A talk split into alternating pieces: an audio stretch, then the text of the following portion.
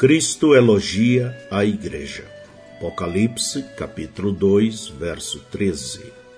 Eu sei as tuas obras e onde habitas, que é onde está o trono de Satanás. E retens o meu nome, e não negaste minha fé. Ainda nos dias de Antipas, minha fiel testemunha, o qual foi morto entre vós, onde Satanás habita. Eu sei as tuas obras. Estas são as mesmas palavras proferidas a cada um dos sete mensageiros relativamente ao povo de Deus em cada era. Visto que são faladas as duas vinhas, a verdadeira e a falsa, elas trarão gozo e alegria aos corações de um grupo, porém deve infundir terror nos corações do outro. Porque, embora sejamos salvos pela graça, em separado das obras, a verdadeira salvação produzirá obras, ou feitos que agradarão a Deus. 1 João capítulo 3, verso 7. Filhinhos, ninguém vos engane. Quem pratica obra, justiça é justo, assim como ele é justo. Se, de algum modo, este versículo significa alguma coisa, significa que o homem é o que ele pratica. Tiago capítulo 3, verso 11. Porventura deita alguma fonte de um mesmo manancial, água doce e água amargosa? Romanos capítulo 6, verso 2. Nós que estamos mortos para o pecado, como viveremos ainda nele? Mateus 12, verso 33 a 35. Ou fazei a árvore boa e o seu fruto bom, ou fazei a árvore má e o seu fruto mau, porque pelo fruto se conhece a árvore. Raça de víboras, como podeis vós dizer boas coisas sendo maus? Pois do que há em abundância no coração, disso fala a boca. O homem bom tira boas coisas do seu bom tesouro, e o homem mau, do mau tesouro, tira coisas más. Ora, se um homem é nascido da palavra, sendo de novo gerado, não de semente corruptível, mas da incorruptível, pela palavra de Deus, viva e que permanece para sempre. 1 Pedro 1, verso 23.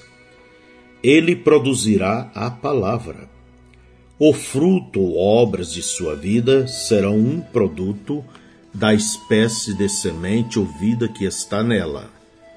Suas obras, portanto, serão escriturísticas. Ó, oh, que acusação esta verdade vai ser contra a era de Pérgamo. Lá está aquele incomparável, e é em sua mão a espada aguda de dois fios, a palavra de Deus e essa palavra nos julgará no último dia.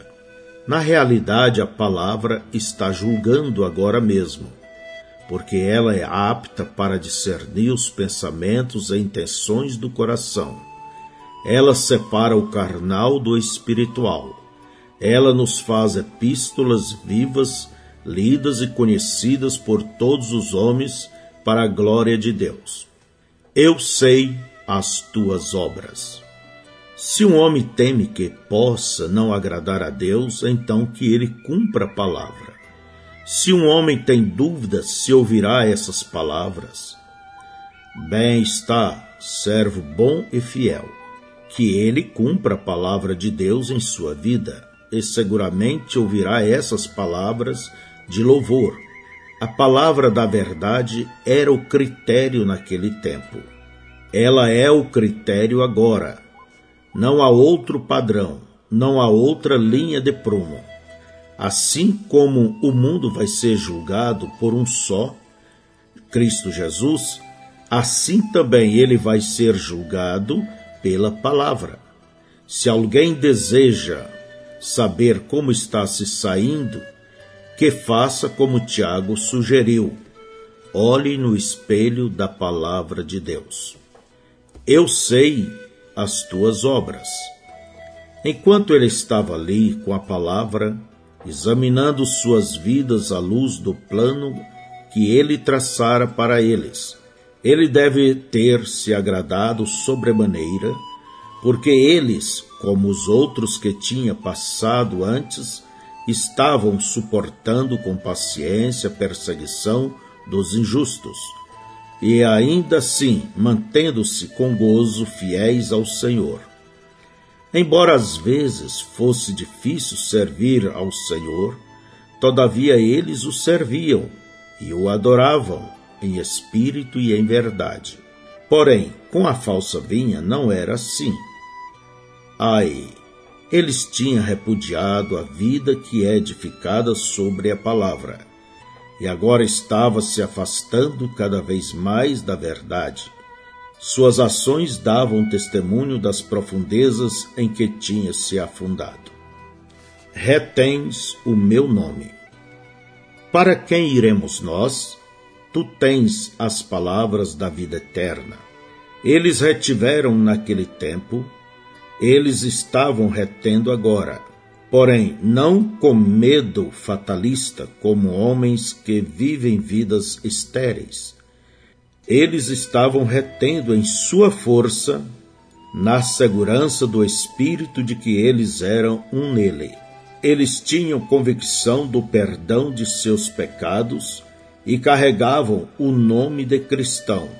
Em testemunho disso, eles conheciam e amavam esse nome que estava acima de todo nome. Seus joelhos tinham se dobrado a esse nome. Suas línguas tinham confessado a ele. Tudo o que faziam, o fazia no nome do Senhor Jesus. Eles tinham proferido esse nome e se apartado do mal. E tendo tomado sua posição, eles estavam agora preparados para morrer por esse nome, estando seguros de uma melhor ressurreição. Leva tu contigo nome de Jesus o Salvador. Este nome dá conforto, seja no lugar que for. Nome bom, doce a fé, a esperança do porvir. Já no segundo século, essas palavras, Pai, Filho e Espírito Santo, significava trindade para muitos e a ideia politeísta de três deuses se tornara uma doutrina na falsa igreja. Não demoraria muito até que o nome fosse tirado, como de fato foi nesta era, e em seu lugar os títulos do único grande Deus substituiriam o nome Senhor Jesus Cristo. Enquanto a multidão se apostatava e abraçava a Trindade, batizava usando os títulos da divindade, o pequeno rebanho ainda batizava no nome de Jesus Cristo e assim mantinha-se fiel à verdade.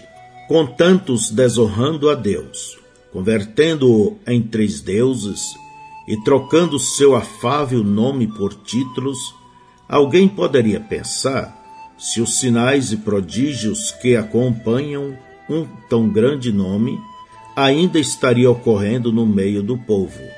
Realmente, esses sinais foram poderosa e maravilhosamente manifestados, embora certamente não na falsa vinha. Homens como Martim, foram grandemente usados e Deus testificou com eles por sinais e milagres e dons do Espírito Santo. Esse nome ainda era eficaz, como sempre foi e sempre será, onde os santos o honram através da palavra e da fé. Não negaste a minha fé. Em Atos capítulo 3, verso 16.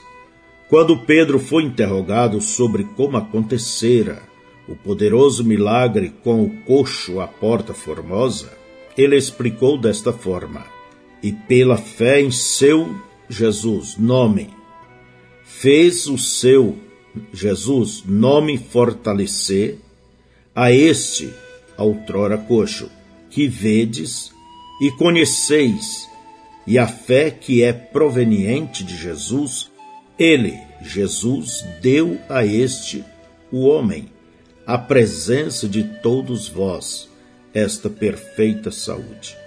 Veja aí está, o nome de Jesus e a fé de Jesus produziram o milagre. Pedro não alegou que fosse sua própria fé humana, não mais do que alegou que fosse seu próprio nome.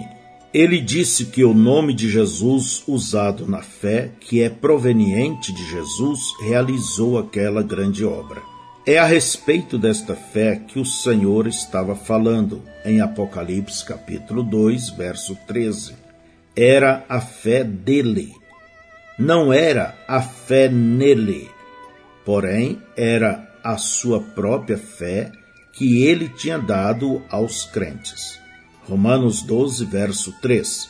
Conforme a medida da fé que Deus repartiu a cada um, segundo o versículo 1, os homens são irmãos. Pela graça sois salvos por meio da fé. E isto, a fé não vem de vós, é dom de Deus. E também diz em Tiago 2, verso 1: Meus irmãos, note que ele também está falando a irmãos. Não tenhais a fé de Deus, não em nosso Senhor Jesus Cristo, Senhor da glória em acepção de pessoas. Nesta era de Pérgamo, onde os homens estavam humanizando a salvação, tendo se desviado da verdade que do Senhor vem a salvação, tendo deixado de lado a doutrina da eleição e escancarado a porta da igreja e do seu companheirismo a qualquer um que apoiasse seus princípios, esqueça a palavra Nesta era de rápida degradação, ainda havia uma minoria que tinha a medida daquela fé de nosso Senhor Jesus Cristo.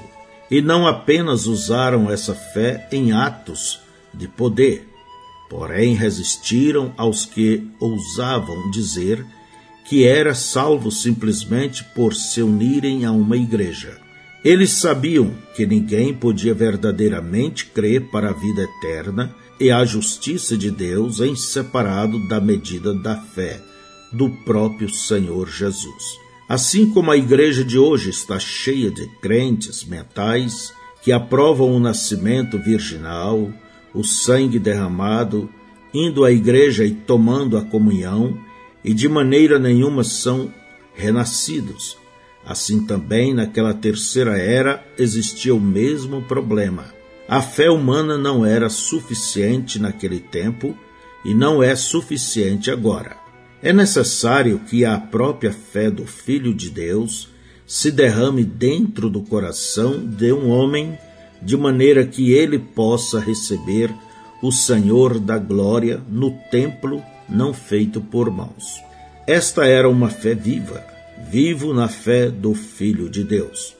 Paulo não disse que vivia pela fé no Filho de Deus, era a fé do Filho de Deus que lhe dera vida e o mantinha vivendo em vitória cristã.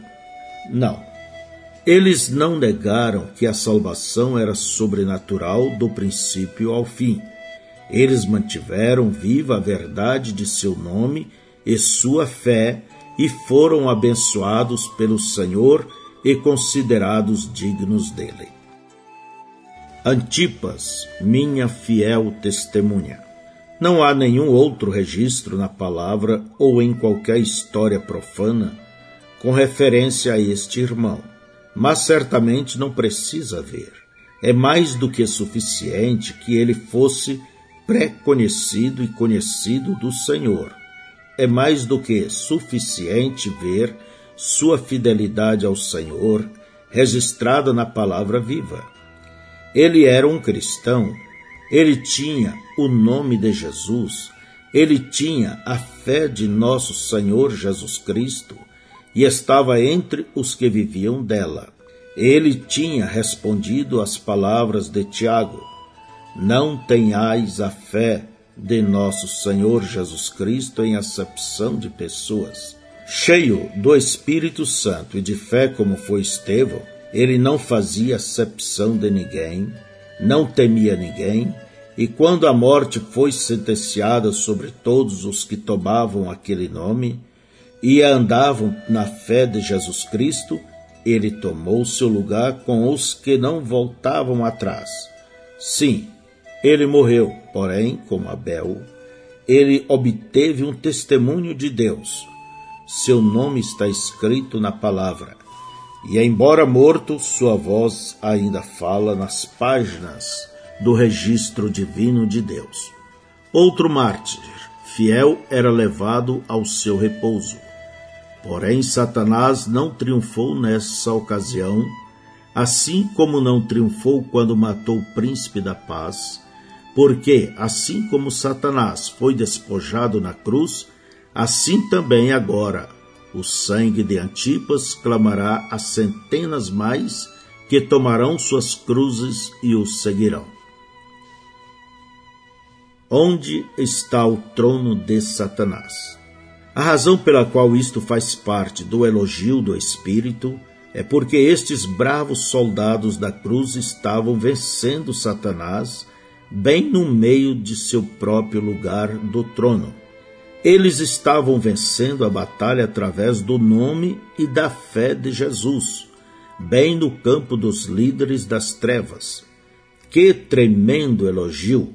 Como os poderosos homens de Davi que invadiram o acampamento do inimigo para trazer a água para matar a sede. Assim, estes gigantes da fé invadiram o reino da fortaleza terrena de Satanás e pregando e exortando trouxeram a água da salvação aos que viviam sob a sombra da morte. Agora, por mais que estas palavras referentes ao trono e ao reino de Satanás faça parte do louvor de Deus aos seus escolhidos, elas realmente estabelecem o panorama para a denúncia do mal que ganhava supremacia na igreja. Pérgamo, trono e lugar de habitação de Satanás. Para muito, estas frases têm sido meramente pictóricas, em vez de verdadeiramente históricas. Porém, elas são certamente reais e a história dá pleno testemunho disso. Pérgamo foi realmente o trono e o lugar da habitação de Satanás. Isto aconteceu assim. Pérgamo era originalmente o lugar onde Satanás, quanto a assuntos humanos, habitava. Babilônia sempre tem sido literal e figurativamente o seu quartel-general. Foi na cidade de Babilônia que a adoração satânica teve sua origem. Gênesis capítulo 10, verso 8 a 10. E Cusi gerou a Nirode. Este começou a ser poderoso na terra, e este foi poderoso caçador diante da face do Senhor. Pelo que se diz, como Nirode, poderoso caçador diante do Senhor. E o princípio do seu reino foi Babel. E Ereque, e Acade, e Calné, na terra de Sinar. Gênesis 11, do verso 1 ao 9. E era toda a terra de uma mesma língua e de uma mesma fala. E aconteceu que, partindo eles do Oriente, acharam um vale na terra de Sinar, e habitaram ali. E disseram uns aos outros: Eia, façamos tijolos e queimemo-los bem. E foi-lhes o tijolo por pedra e o betume por cal.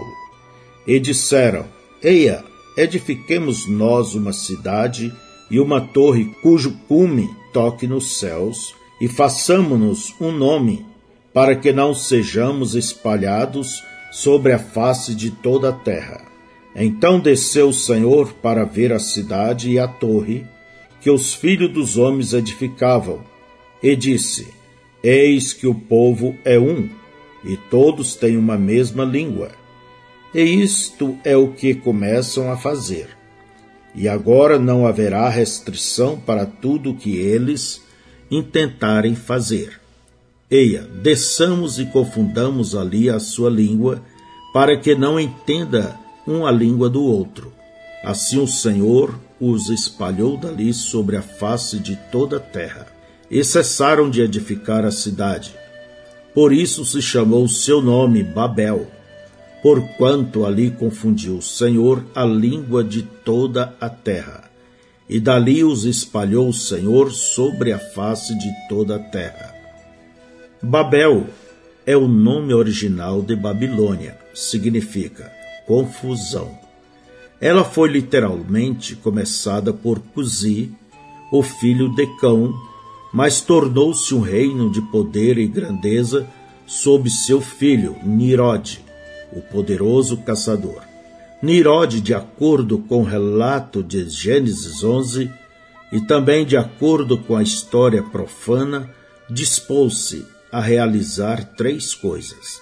Ele queria edificar uma nação forte, o que ele fez. Ele queria propagar sua própria religião, o que ele fez. Ele queria fazer nome, o que ele também realizou. Suas realizações foram tão monumentais que o reino da Babilônia foi chamado a cabeça de ouro entre todos os governos mundiais. Que a sua religião ganhou proeminência está provado pelo fato da Escritura identificá-la completamente com Satanás em Isaías capítulo 14 e em Apocalipse capítulos 17 e 18. E pela história podemos provar que ela invadiu todo o mundo e é a base de cada sistema de idolatria e o tema da mitologia, embora os nomes dos deuses difiram nas várias regiões da terra de acordo com a linguagem do povo. Nem é preciso dizer que ele fez nome para si mesmo e seus seguidores, porque, enquanto esta presente era continuar, até que Jesus se revele aos seus irmãos, ele será adorado e honrado, assim que sob um nome diferente de Nirod, em um templo ligeiramente diferente daquele no qual ele era adorado originalmente. Uma vez que a Bíblia não trata a história de outras nações em detalhes, será necessário pesquisar os antigos registros profanos para encontrar nossa resposta de como Pérgamo se tornou o trono da religião satânica da Babilônia. As principais fontes de informação serão os registros da cultura egípcia e grega. A razão disto é que o Egito recebeu sua ciência e matemáticas dos caldeus, e por sua vez a Grécia as recebeu do Egito. Ora, uma vez que os sacerdotes eram encarregados de ensinar estas ciências, e desde que estas ciências eram usadas como parte da religião, nós já sabemos a chave de como a religião babilônica ganhou sua força nestes dois países. Também é verdade que toda vez que uma nação conseguia vencer outra nação, no devido tempo a religião do conquistador tornava-se a religião do conquistado.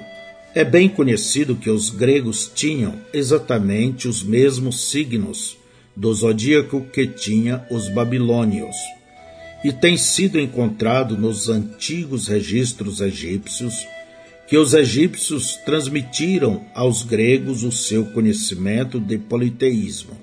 Assim, os mistérios da Babilônia espalhavam-se de nação a nação até que apareceram em Roma, na China, Índia e até mesmo, tanto na América do Norte como na do Sul, encontramos exatamente a mesma adoração básica. As histórias antigas concordam com a Bíblia que esta religião babilônica, com toda certeza, não era a religião original dos povos primitivos da terra.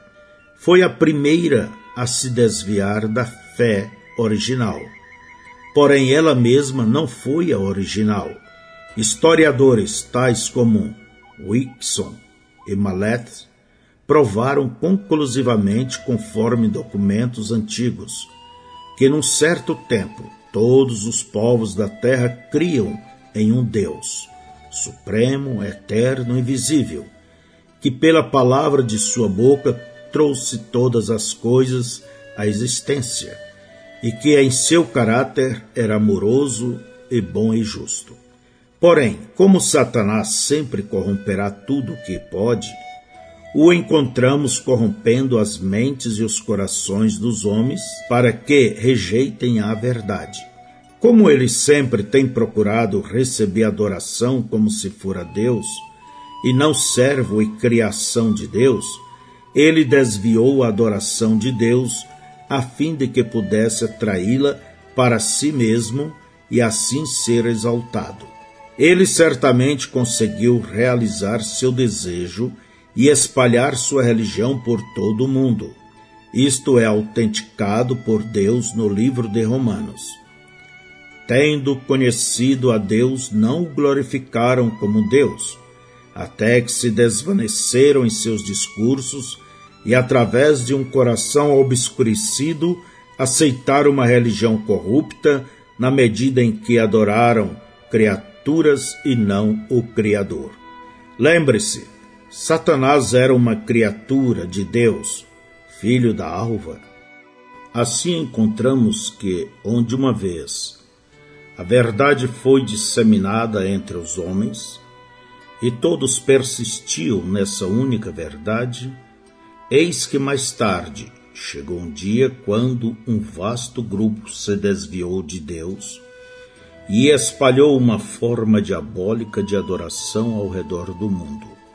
A história testifica que os da tribo de Sem, que permaneceram com a verdade mutável, estavam em sólida oposição aos da tribo de Cão, que se afastaram da verdade para a mentira do diabo. Não há tempo para travar uma discussão sobre isto é meramente apresentado para que você possa ver que havia duas religiões e somente duas, e a maligna tornou-se mundial. O monoteísmo converteu-se em politeísmo na Babilônia. A mentira do diabo e os mistérios do diabo levantaram-se contra a verdade de Deus, e os mistérios de Deus naquela cidade Satanás verdadeiramente tornou-se o Deus deste mundo exigiu adoração daqueles que ele tinha enganado, fazendo-se crer que ele era verdadeiramente o Senhor. A religião politeísta do inimigo começou com a doutrina trinitária. Foi lá atrás da antiguidade que a ideia de um Deus em três pessoas começou a existir. Quão estranho que nossos teólogos modernos não tenham vislumbrado isto. Mas, tão obviamente enganados por Satanás quanto foram seus antepassados, eles ainda creem em três pessoas da divindade. Que nos mostrem apenas um lugar na Escritura onde haja alguma autoridade para essa doutrina. Não é estranho que, enquanto os descendentes de Cão continuaram seu caminho na adoração satânica, a qual envolvia um conceito básico de três deuses, que não haja nenhum traço dos descendentes de Sem crendo em tal coisa ou tendo qualquer adoração cerimonial que envolvesse até mesmo um símbolo disso, não é estranho que os hebreus crescem Ouve Israel, Senhor teu Deus é o único Deus. Se houvesse três pessoas na divindade, Abraão, o descendente de Sem, em Gênesis 18, viu apenas um único Deus com dois anjos. Agora, como foi representada esta trindade? Foi representada por um triângulo equilátero assim como é representada hoje em Roma. Estranho, os hebreus não tinham tal conceito. Agora, quem está certo? Os hebreus ou os babilônios? Na Ásia, a ideia politeísta de três deuses em um resultou numa imagem com três cabeças em um corpo. ela é representada como três inteligências. Na Índia, eles sentiram-se inclinados a representá-la como um Deus em três formas. Ora, essa é realmente uma boa teologia dos dias modernos. No Japão, há uma grande imagem de Buda com três cabeças, como aquela que descrevemos previamente. Mas a mais reveladora de todas é a que representa o conceito trinitário de Deus numa forma trina de 1. Um, a cabeça de um velho simbolizando Deus Pai. 2. Um círculo que nos mistérios significava semente, que por sua vez significa o filho. 3. As asas e a cauda de um pássaro, pomba. Aqui estava a doutrina do Pai, Filho e Espírito Santo. Três pessoas na divindade, uma autêntica trindade você pode ver a mesma coisa em Roma.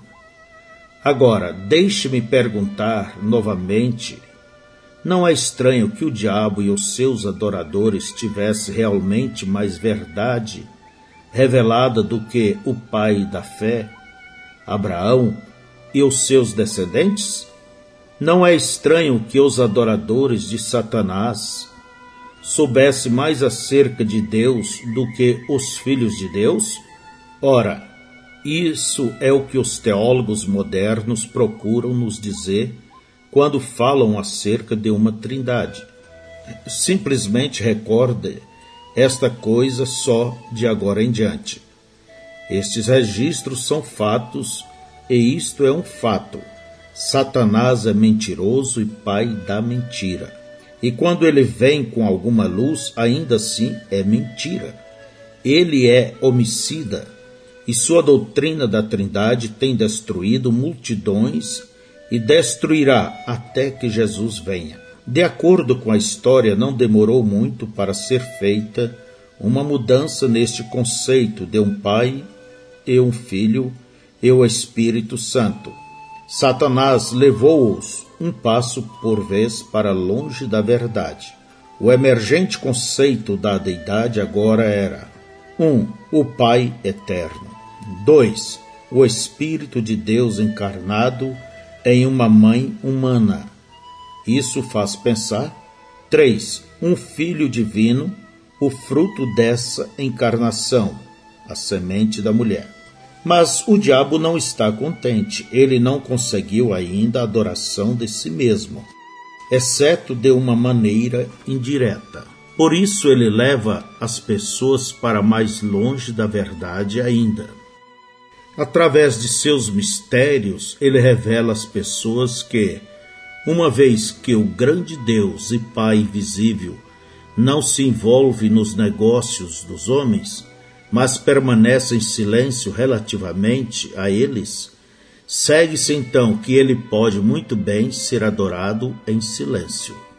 Realmente isto significa ignorá-lo, tanto quanto possível, se não totalmente esta doutrina espalhou-se ao redor do mundo também. E hoje, mesmo na Índia, pode-se ver que os templos ao grande Criador, o Deus silencioso, são notadamente poucos em número.